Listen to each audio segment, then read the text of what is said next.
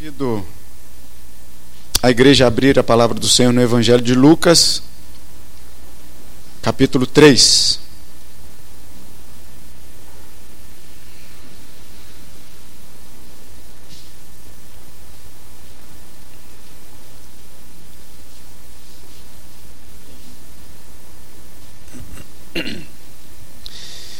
Evangelho de Lucas, capítulo 3.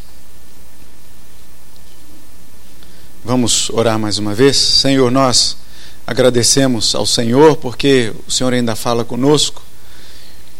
E o Senhor somente fala através da Sua palavra e damos graças a Ti, porque aos domingos, às quintas, todos os dias de nossa vida, nós temos a oportunidade de abrir a palavra do Senhor e ouvir a voz do Senhor a chegar aos nossos ouvidos, ao nosso coração.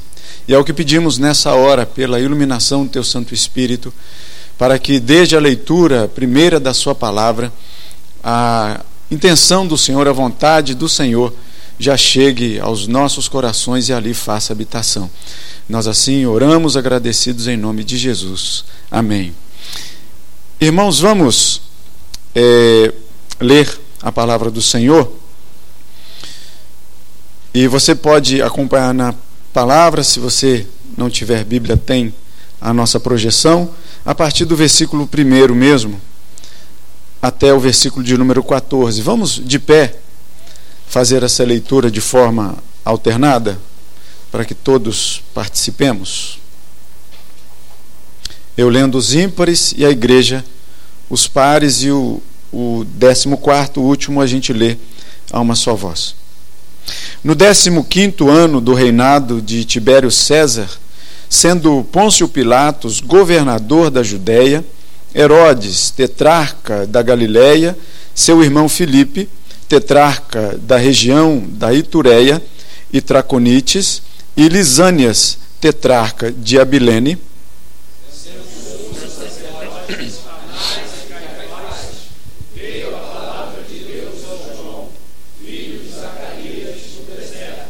Ele percorreu toda a circunvizinhança do Jordão, pregando o batismo de arrependimento para remissão de pecados.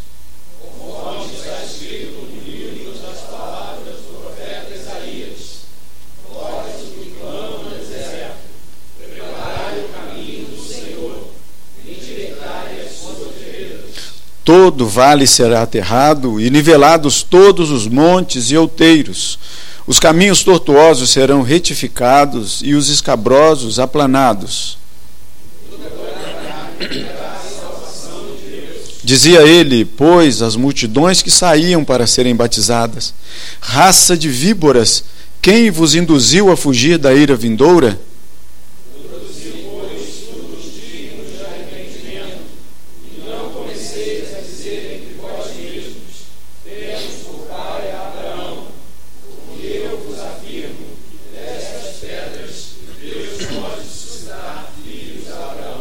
E também já está posto o machado à raiz das árvores. Toda árvore, pois, que não produz bom fruto, é cortada e lançada ao fogo.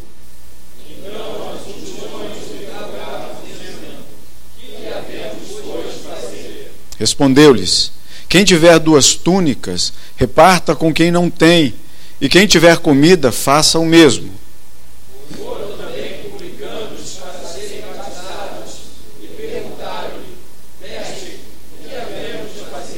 Respondeu-lhes: Não cobreis mais do que o estipulado, juntos.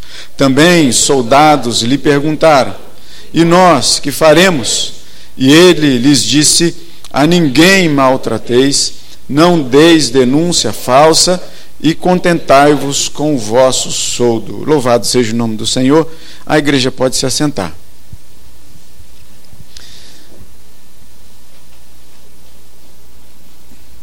Irmãos, muitas mensagens suaves de encorajamento, exortação, prosperidade, elas são ditas de alguns púlpitos de igrejas e por assim dizer.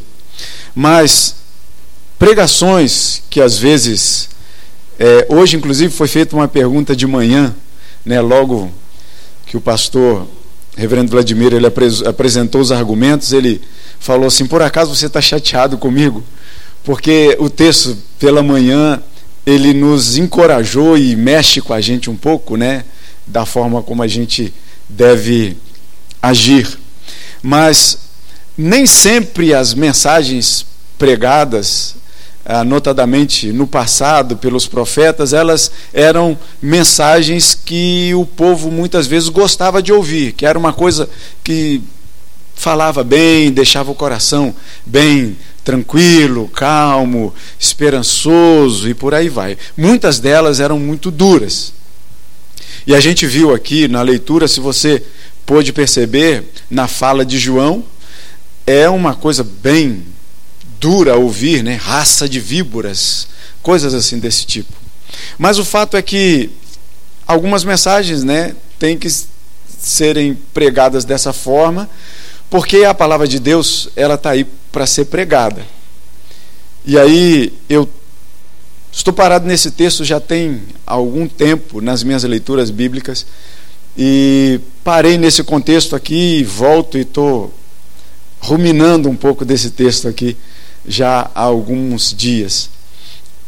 Mas o fato é que eu fiz questão de ler do 1 ao 14, a gente vai se deter e passear pelo texto um pouco, em alguns versículos, mas eu fiz questão de, de ler todo para a gente entender bem o contexto. Para a gente entender bem o contexto, por exemplo, né, de que Lucas é bem detalhista e você logo no início você vê alguns nomes, né, dizendo que era tetrarca disso, de aquela coisa, e vai citando nomes para nos situar, inclusive historicamente, no período aqui de João. A gente vai ver também uma característica profética na palavra de Deus ao falar de João. Quando no versículo 2 você lê que, sendo sumos sacerdotes Anás e Caifás, veio a palavra de Deus a João. Essa é uma construção bíblica que a gente encontra no Antigo Testamento com fartura quando ah, os profetas falavam, e a gente encontra aqui também dizendo de João. Então, quando nós lermos, veio a palavra de Deus, veio a palavra do Senhor, assim diz o Senhor, é uma característica muito forte para dizer que aquela palavra, aquela mensagem, não era simplesmente uma ilação humana, mas era uma coisa muito própria de Deus para determinada causa. A gente vai ver então que João era aquele que, como denominado aqui, que ele veio preparar os caminhos do Senhor Jesus. E a gente vai conversar um pouco sobre essa preparação desse caminho para Jesus, desse João Batista. Batista não é sobrenome, a gente que deu esse sobrenome para facilitar e para distinguir do outro João evangelista, que é um é um, o outro é outro, né? Mas esse aqui é o João Batista.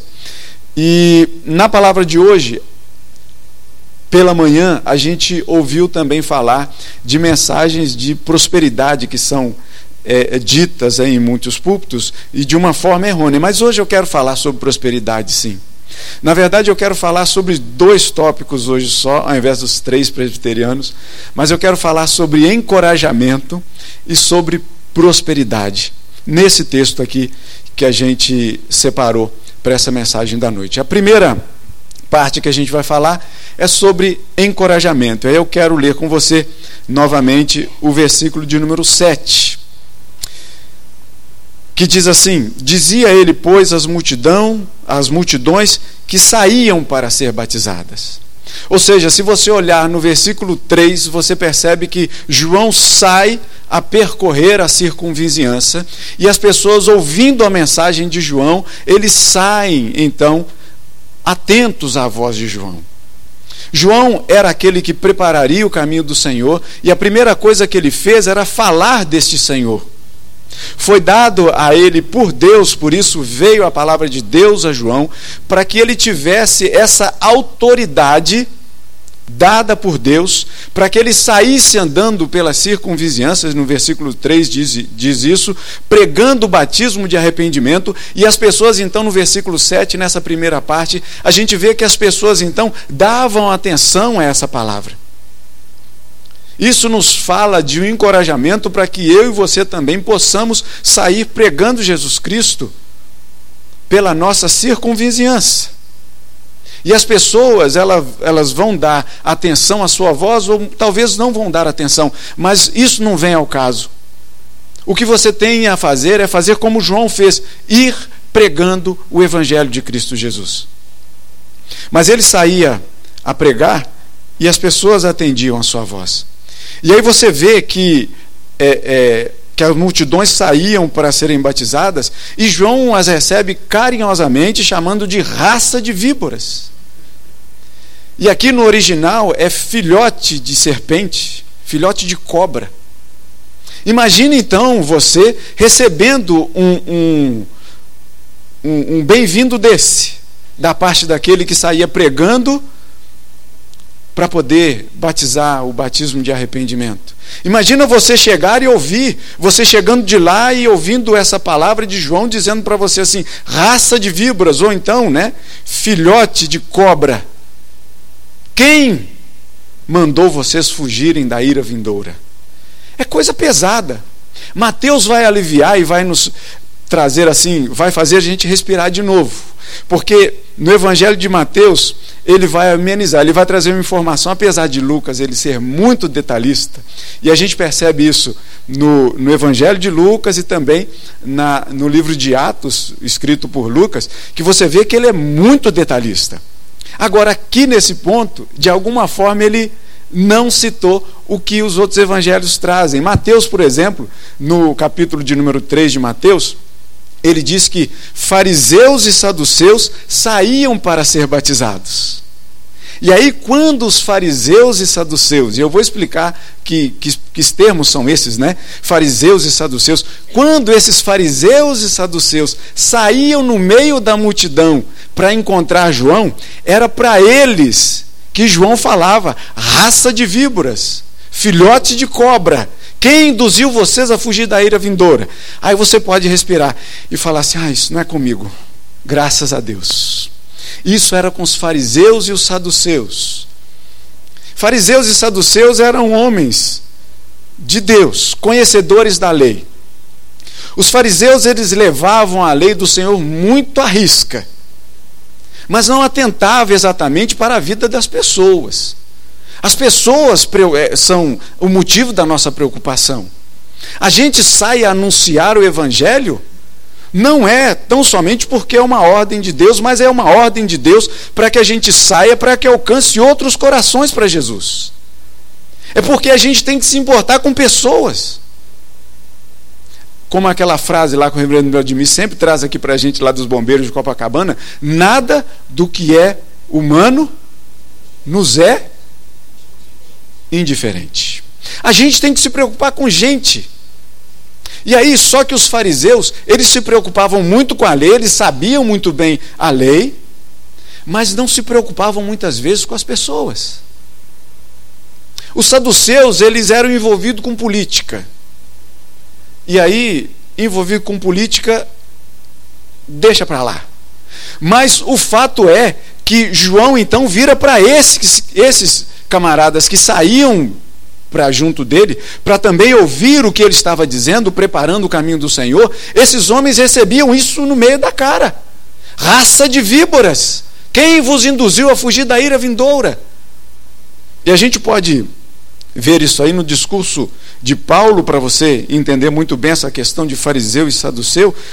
No discurso de Paulo, lá em Atos capítulo 23, você vai, vai encontrar os fariseus, que eram esses radicais da lei, e os, e os saduceus, que eram os sacerdotes políticos, que a, lá no livro de Atos vai dizer para a gente assim: ditas essas palavras, e Paulo estava falando acerca da esperança em Cristo Jesus, ditas essas palavras, levantou-se grande dissensão entre fariseus e saduceus, e a multidão se dividiu.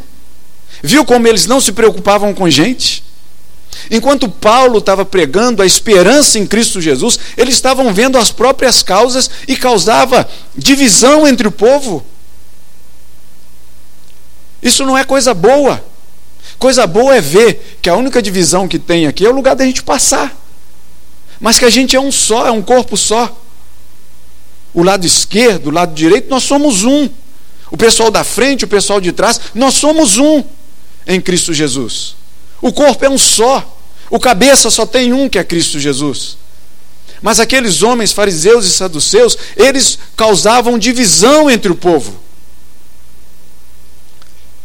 Pois os saduceus declararam, declaram não haver ressurreição, nem anjo, nem espírito, ao passo que os fariseus admitem todas essas coisas. A gente vê que, que a, a, as discussões dele, deles eram muitas vezes doutrinárias e passava pela fé, sim, mas fazia divisão entre o povo. João então vira para eles e diz: raça de víboras. A gente vê também o Senhor Jesus contando uma história. O Senhor Jesus era um contador maravilhoso de histórias. Quando ele falou da parábola da vinha, dos lavradores maus, e também falou nessa mesma parábola, ele incluiu a questão ali de ser a pedra angular que os construtores rejeitaram. E ali a gente percebe que quando Jesus conta essa história, a palavra nos diz no Evangelho de Mateus, capítulo 21, que os principais sacerdotes e os fariseus, ouvindo essas parábolas, entenderam que era a respeito deles que Jesus falava, como João falou com eles, raça de víboras. E conquanto buscassem prendê-lo, temeram as multidões, porque estas, as multidões, consideravam Jesus como profeta. Enquanto as multidões queriam ouvir o que João falava, Aqueles homens chegaram até João e receberam justamente esta fala dura de João. Mas aqui fica a palavra, em primeiro momento, realmente de encorajamento. Porque, irmãos, um dia nós estávamos nas trevas, nós estávamos na lama, e o Senhor Jesus foi lá e nos resgatou. O Senhor Jesus nos deu vida, e nos deu vida em abundância. Nós estávamos prostrados e o Senhor nos colocou de pé, firmou os nossos pés na rocha que é Cristo. Nós também andávamos como ovelhas desgarradas e o Senhor, com um carinho imenso, nos chamou. E nos chamou pelo sangue dele vertido na cruz. E nos chamou com um amor que é maior do que tudo que você possa imaginar nesse mundo. Imagina se por acaso ele te chama com palavras desse tipo, ele tinha todo o direito de dizer para mim e para você: raça de víboras. Mas não, ele nos chama pelo coração que ele tem, pelo coração amoroso que ele tem. Porque a gente sabe que Deus amou o mundo de tal maneira que entregou seu filho para que todo aquele que nele crê. Crer é difícil, meu irmão. Às vezes pode dizer que sim. Eu digo para você que crer não, o desafio de crer pode ser muito difícil. Mas crer é delicioso. Ou você não acha delicioso estar na presença do Senhor Jesus? Ou você não acha a melhor coisa do mundo pertencer ao corpo de Cristo? Ou você não acha maravilhoso ter esperança de viver um dia para sempre com Cristo Jesus?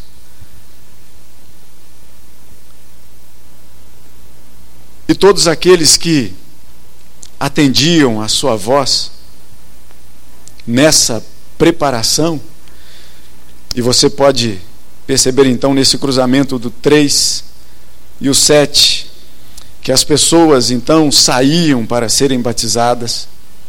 Marcos, no capítulo 1, e a gente percebe que essa preparação que João vem dizendo, era uma preparação para que Jesus viesse e fizesse a obra que fez. E a obra dele teve essa preparação por João, e a obra dele se fechou por completo, a ponto de não haver mais a necessidade de fazer sacrifício algum, porque Cristo se fez sacrifício por nós. Não havia mais motivo de haver aqueles sacrifícios que tinha no passado porque Cristo foi o sacrifício perfeito na cruz do Calvário, que limpou a minha vida e a sua através do seu sangue. E a gente vê essa preparação que muitas vezes ser profeta, ser um anunciador da palavra do Senhor não é fácil. Não é fácil. É um desafio grande, é um desafio difícil, Mas é um desafio delicioso, porque a gente vai falar de prosperidade daqui a pouco. O desafio é que, se vocês forem ao Evangelho de Marcos, no capítulo 1, Marcos vai falar da forma como João vivia, assim como Mateus também vai falar da forma como João vivia no deserto, vestido de pele de animais, se alimentando com um banquete maravilhoso de gafanhoto, de mel. Isso aí você pode colocar no seu prato, que não deve fazer mal. Mas o fato é que, a partir do versículo 14, a gente tem assim: depois de João, que é essa preparação para Jesus, depois de João ter sido preso, e olha como a mensagem do profeta às vezes é difícil. João, ele conhecia um homem chamado Herodes e vocês também conhecem. E Herodes ele havia se enamorado com a irmã, ou melhor, com a esposa do seu irmão, Herodias. E João chega para ele e diz assim: Isso não está certo. E Herodes, então, chateado com essa dura colocação de João, fala assim: é melhor a gente colocar esse cara preso.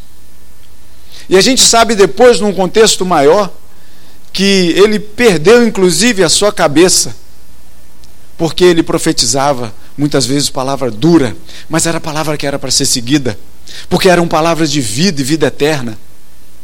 A voz de João deve chegar aos nossos ouvidos como a própria voz de Deus. Assim como a voz de João devia chegar àqueles ouvidos daquelas multidões que saíam para atender o que João tinha para dizer, para se colocarem ao batismo de João,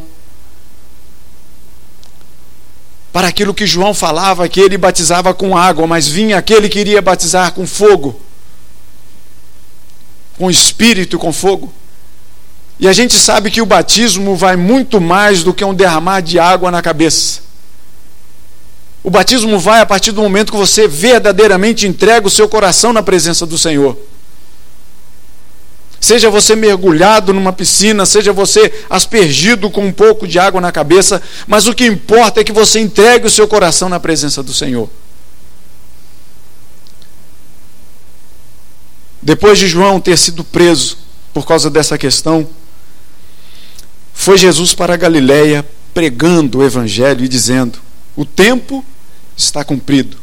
O reino de Deus está próximo. Arrependei-vos e crede em mim.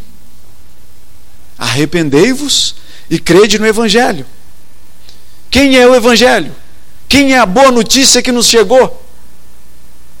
O encorajamento dessa noite é para você crer no Evangelho. Arrepender-se e crer no Evangelho. E você pode dizer, mas eu já me arrependi. Mas eu tenho certeza que amanhã eu não sou adivinho, não, mas amanhã você vai pecar.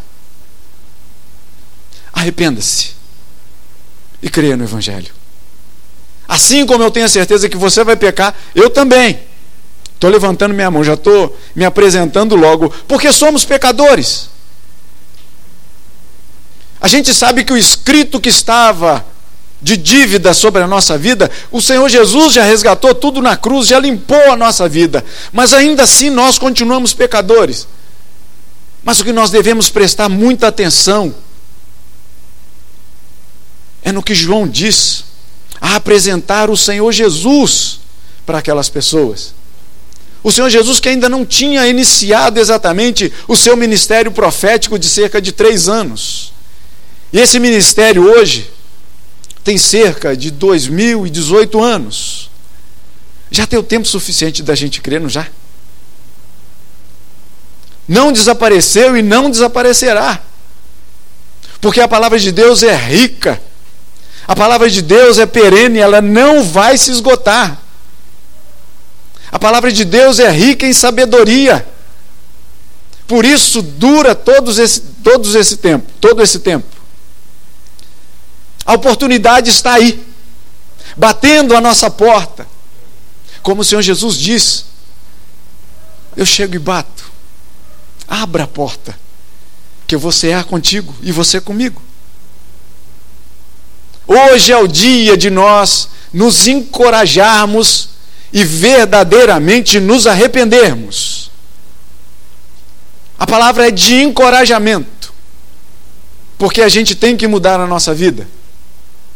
A gente tem que estar diariamente em construção, diariamente sendo transformado naquilo que ainda precisa ser transformado. Eu lembro de uma música que a gente precisou mudar a letra. É...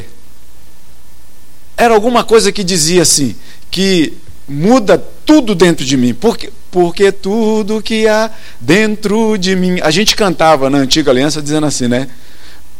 é, necessita ser mudado, Senhor. Por que, que eu estou dizendo antiga aliança? Porque chegou o reverendo Vladimir e falou assim: não, tudo dentro de mim não precisa ser mudado. E aquilo que o Senhor já mudou? Lembra, reverendo? E aí a gente foi e mudou. Porque tudo que há dentro de mim necessita ter o cuidado. As coisas que já foram transformadas e as coisas que ainda não foram transformadas precisam do cuidado de Deus. Uma para manter pelo Espírito Santo de Deus. E a outra ainda que precisamos ser transformados. E isso eu sei que em mim precisa de coisas que precisam ser transformadas. E eu acho que em você também. A palavra de hoje então é desse encorajamento, para que a gente então saia desse marasmo de ficar quieto e de não colocar a mão no arado. Muitas vezes, meus irmãos amados, abrir mão de uma determinada de um determinado pecado, talvez vai, vai causar em nós uma angústia muito grande, sabia? Porque muitas vezes o pecado ele vem recheado de coisa boa, mas a coisa que vai destruir a sua vida é a minha. Muitas vezes o pecado ele vem fantasiado de um doce muito bom, de uma coisa muito boa, mas isso definitivamente não é bom. E a gente tem que largar isso de mão. Mesmo que para isso você abra mão dos prazeres de um mundo que te causam tanta alegria hoje. Mas a nossa alegria não pode estar somente neste mundo e nesta vida. Paulo vai dizer que se a nossa alegria em Cristo se resume somente a essa vida, nós somos os mais infelizes, se a nossa esperança, melhor dizendo, está somente nessa vida, nós somos os mais infelizes de todos os homens. A nossa esperança está em Cristo Jesus. A nossa esperança está naquele que prometeu que viria nos buscar.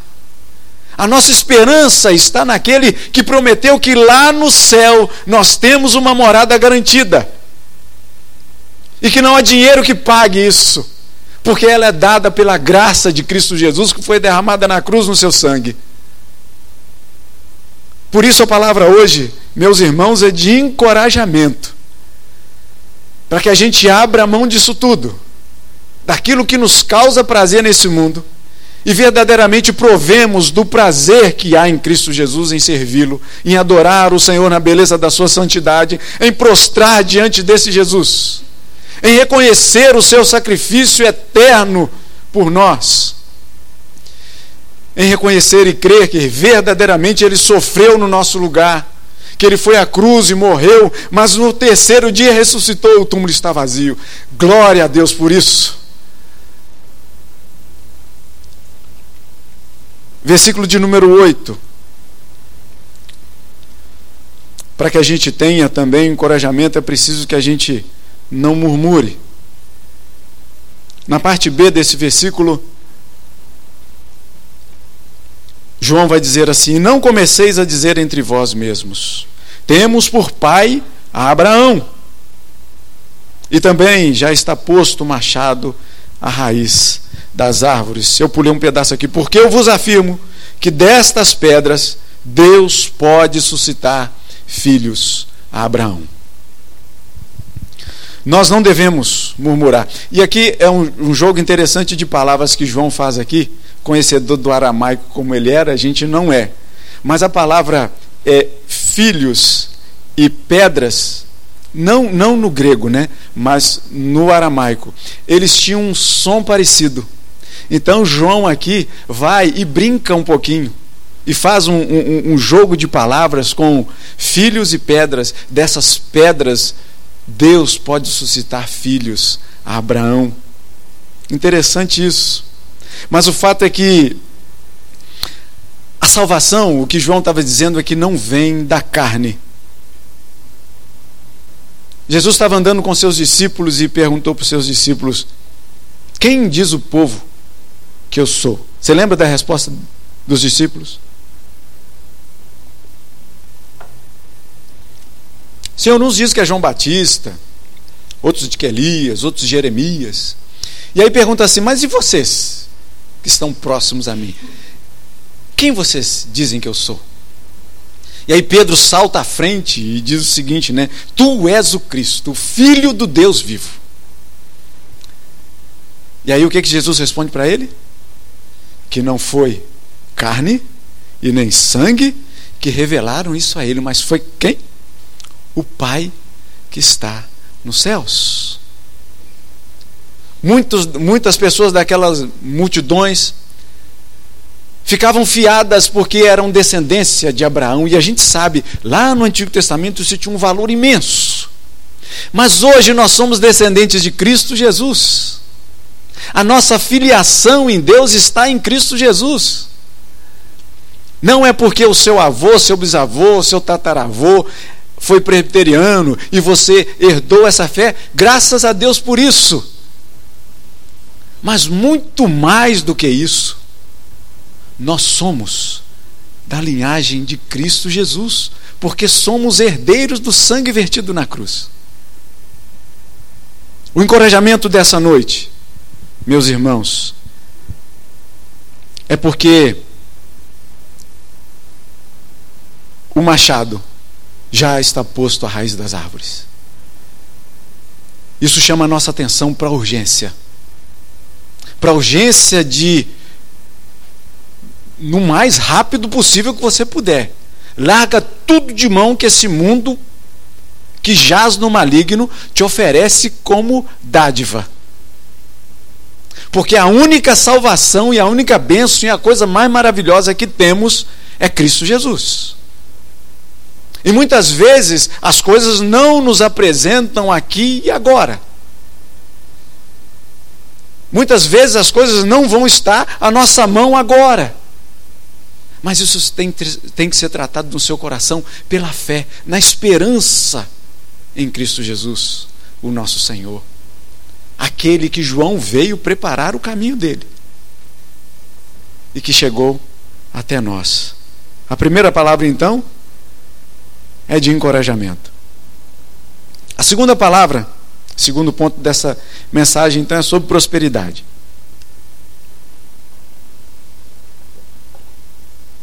A partir do momento em que nós entendemos que a voz de João é a palavra de Deus. Versículo de número 8, vamos voltar nele. O que, que diz aí? Você pode ler comigo? Produzir, pois, frutos dignos de arrependimento Produzi, pois, frutos dignos de arrependimento.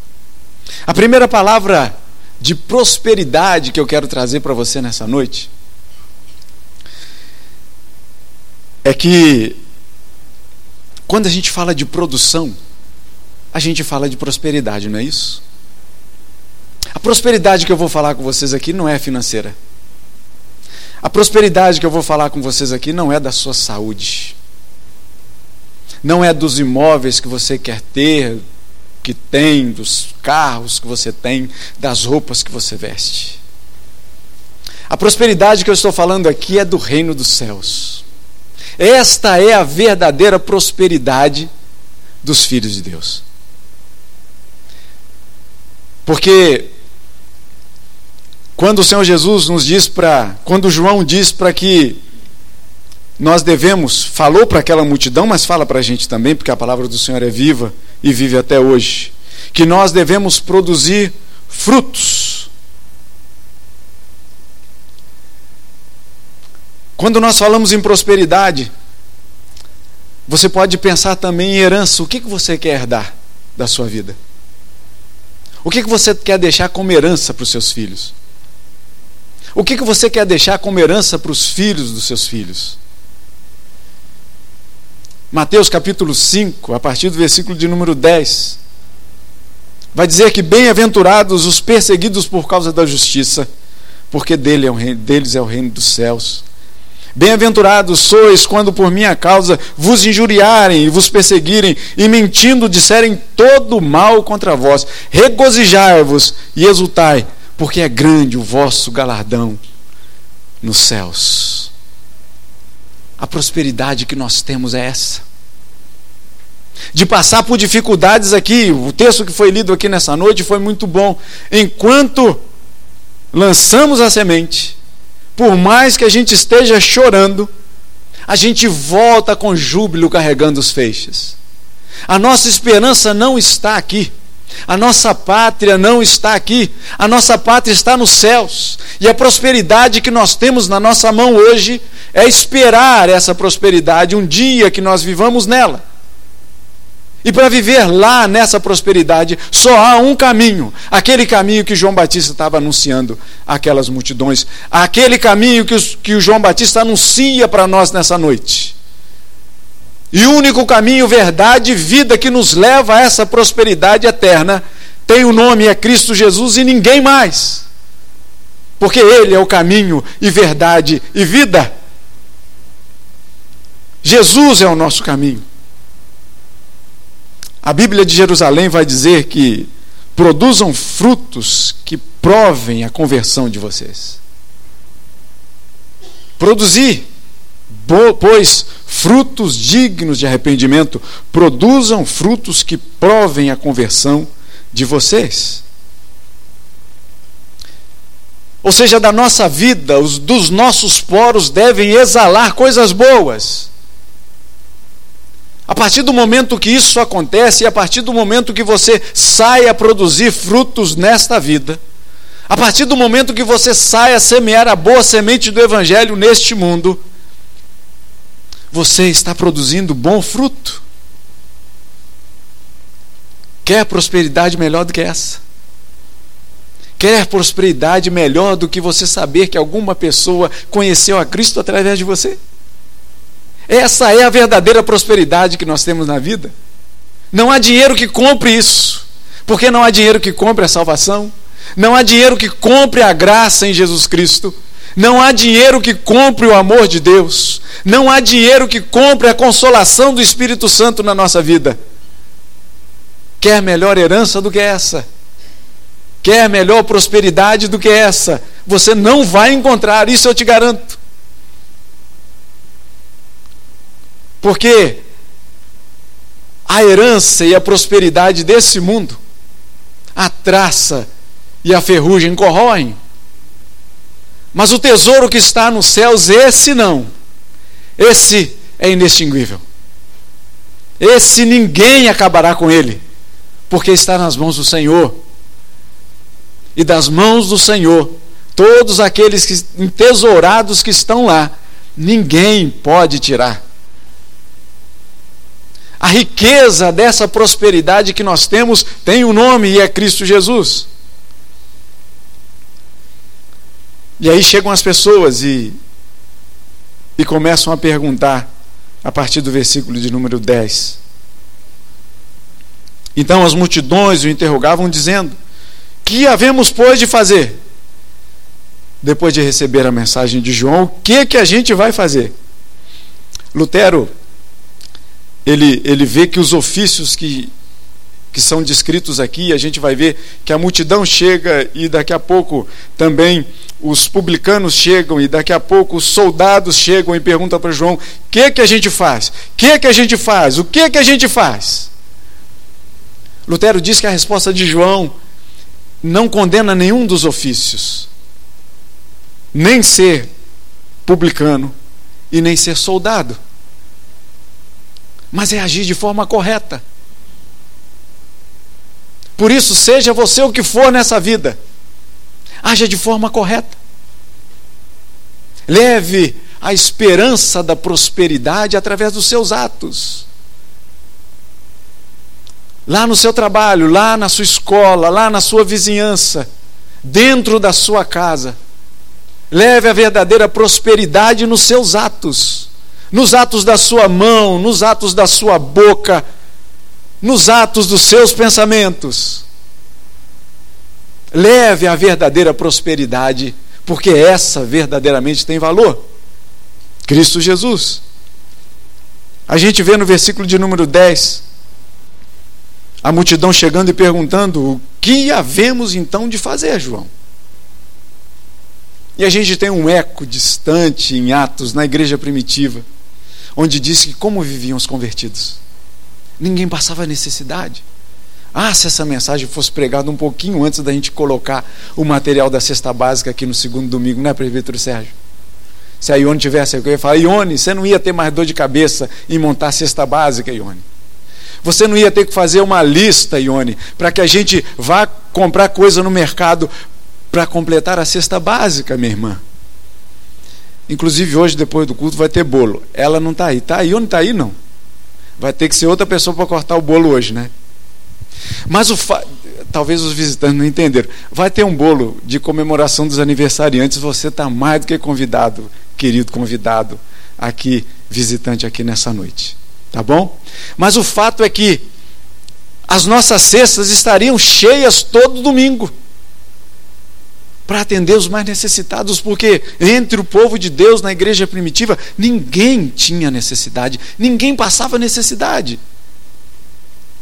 E é o que João vai falar aqui para a multidão. Olha só o que, que João responde: Quem tiver duas túnicas, reparta com quem não tem. E quem tiver comida, faça o mesmo. Para os publicanos, o que, que ele responde? Porque os publicanos chegaram para eles, também querendo ser batizados, e perguntaram: Mestre, o que, que a gente vai fazer? E a gente tem Jesus ensinando sobre os publicanos pouco tempo depois. Os publicanos entenderam a mensagem de João, num primeiro momento quiseram abraçar essa mensagem, perguntando João o que que a gente deve fazer. João diz para ele o seguinte: Não cobreis mais do que o estipulado, mas vai muito além disso. Porque Jesus, no capítulo 5, versículo 46, ele vai dizer: Porque se amardes o que vos amam, que recompensa vocês têm? Os publicanos fazem isso. Percebe que é muito diferente você ouvir e colocar em prática. Quando você ouve essa palavra do Senhor, não somente para no seu ouvido, mas que ela, se ela atinge o seu coração, você coloca em prática e é maravilhoso. Você é transformado por isso. Quer melhor prosperidade do que essa? A verdadeira prosperidade está aí. E no versículo de número 14, os soldados lhe perguntam: E nós? Que faremos? E João disse para eles: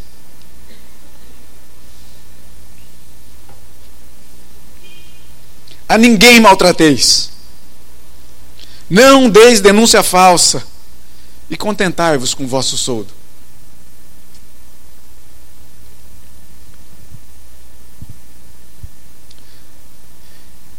Indo alguns, indo elas, as mulheres que viram o Senhor Jesus ressuscitado.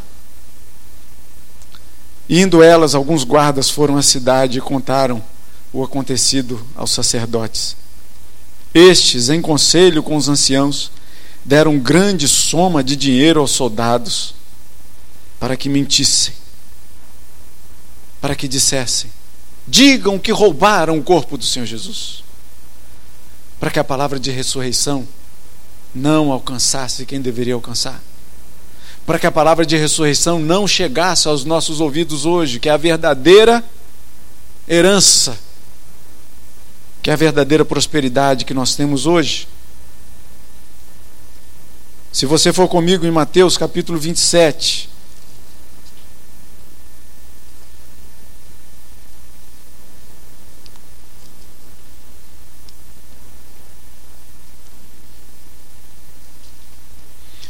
Mateus 27, a partir do versículo de número 27 também. Lembre que os soldados perguntaram a João: O que, que a gente faz? E João diz para ele: não, mal, não maltrateis ninguém. A partir do versículo 27 do, de Mateus 27. Logo a seguir, os soldados do governador, levando Jesus para o pretório, reuniram em torno dele toda a corte. Despojando-os das vestes, cobriram-no com pano, com manto escarlate. Tecendo uma coroa de espinhos, puseram-na na cabeça e na mão direita um caniço. E ajoelhando-se diante dele, o escarneciam, dizendo: Salve, Rei dos Judeus! E cuspindo nele, tomaram o caniço e davam-lhe com ele na cabeça. Depois de o terem escarnecido, despiram-lhe o manto e vestiram com suas próprias vestes. Em seguida, o levaram para ser crucificado. O que nós fazemos, João? A ninguém maltrateis, não deis denúncia falsa, contentai-vos com o vosso soldo. Você pode perguntar hoje: o que nós fazemos, João? O que nós devemos fazer, João? O que nós devemos fazer, João?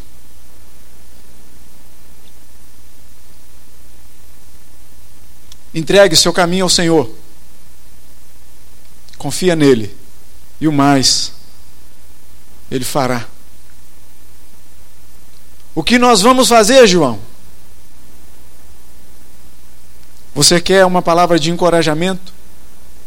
Humilhe-se diante de Deus. Jesus vai ensinar que quem a si mesmo se exaltar será humilhado, e quem se humilhar será exaltado. O que nós vamos fazer, João? Você quer uma palavra de prosperidade nessa noite? Colha frutos para Jesus. Ide, fazei discípulos de todas as nações, batizando-os em nome do Pai, do Filho e do Espírito Santo, ensinando-os a guardar o verdadeiro encorajamento e a verdadeira prosperidade da vida de todo aquele que deve crer no Senhor Jesus. Que Deus nos abençoe. Amém.